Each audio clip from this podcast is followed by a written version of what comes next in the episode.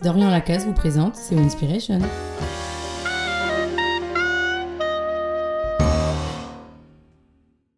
Et nous nous traînons fidèlement ce dont on nous charge, sur de fortes épaules et par-dessus d'arides montagnes. Et si nous nous plaignons de la chaleur, on nous dit oui, la vie est lourde à porter, écrivait Nietzsche. Une belle journée, une invitation à déambuler dans les villes, les parcs, les montagnes. Perdu dans tes pensées, tu te surprends à siffloter un air à la mode. Aujourd'hui, le ciel, le soleil, le monde, tout semble rire avec toi.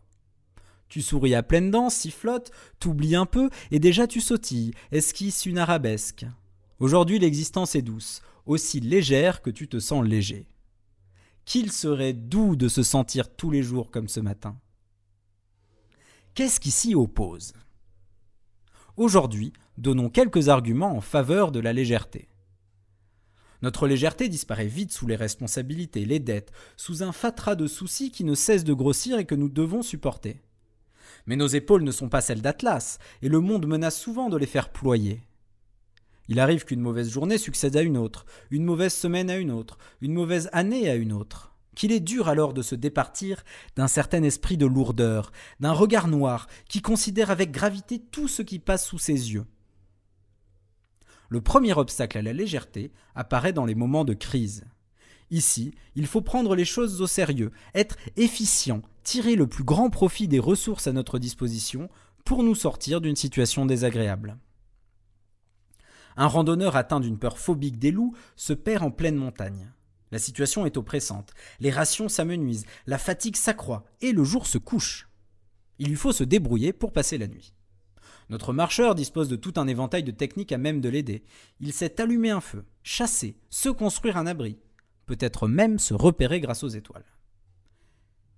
Pourtant, une inquiétude grandit en lui. Le chemin qu'il suit semble disparaître dans la brume, ses forces l'abandonnent, et un cri de bête jaillit des montagnes.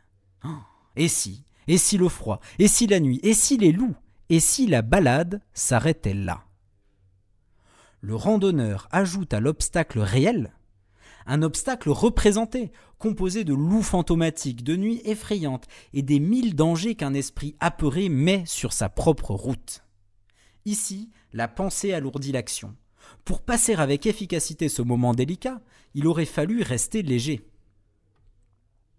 En nous apesantissant sur l'objet de nos préoccupations, nous risquons de nous le rendre plus délicat à appréhender. Plus délicat d'abord parce que l'objet en lui-même nous paraît plus complexe, mais aussi parce que notre esprit manque de la disponibilité nécessaire aux agencements nouveaux. Expliquons-nous. Lors d'une situation d'urgence, nous sommes sous une pression telle qu'il faut réagir, ici et maintenant.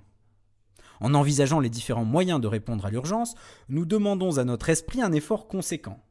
La pensée plonge dans le kaléidoscope des possibles, tente d'y trouver une réponse efficace en un temps presque infime notre intelligence, capacité à relier deux objets par la pensée, joue un rôle décisif dans la résolution des problèmes. Si nous nous représentons les objets simplement, nous donnons à notre intelligence la chance d'effectuer entre eux des liens à même de nous aider. Notre randonneur craintif ne peut malheureusement plus penser clairement et son intelligence fait des liens qui sont loin d'être efficaces. Il ne voit plus dans la forêt qu'un repère de loup alors qu'il aurait pu, y voir du bois pour le feu. En gardant l'esprit léger et disponible, nous déblayons notre intelligence, dégageons de sa route les meutes imaginaires. Un soupçon pèse toujours sur la légèreté, celui de la bêtise. Faire preuve de légèreté, n'est-ce pas penser à la va-vite? Une discussion légère n'aborde-t-elle pas des sujets superficiels? Celui qui a souvent la pensée légère n'est-il pas un peu bêta? Imaginons le promeneur de retour de sa mésaventure. Il abandonne pour une fois sa lourdeur et garde un esprit d'enfant, en racontant ses turpitudes à un proche. Il fait le bravache, se moque de lui-même, de sa peur bête des loups, de cette mauvaise décision qui l'a fait fuir le froid sans feu. Au premier éclat de rire, la crainte dessert son étreinte. En reflétant son angoisse dans le miroir apaisant de la légèreté, il a opéré une réflexion authentique. De la même manière, nous avons tout à gagner à traiter avec légèreté ce qui nous est le plus pesant, le plus pressant. Les paroles légères sont véritablement profondes lorsqu'elles permettent de mettre de la distance entre notre esprit et ses préoccupations, distance nécessaire à la réflexion.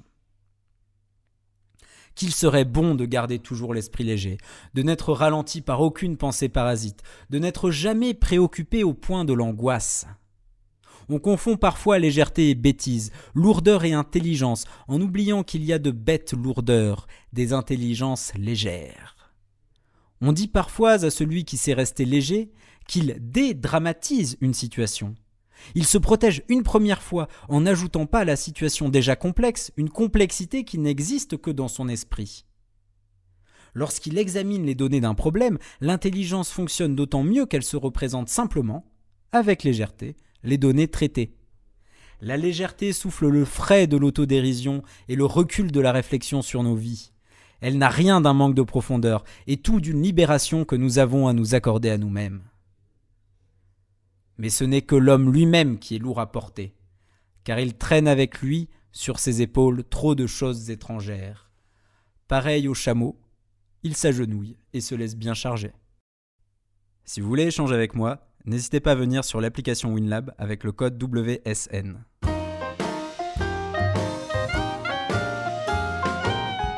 Retrouvez plus de Winspiration sur winstead.org.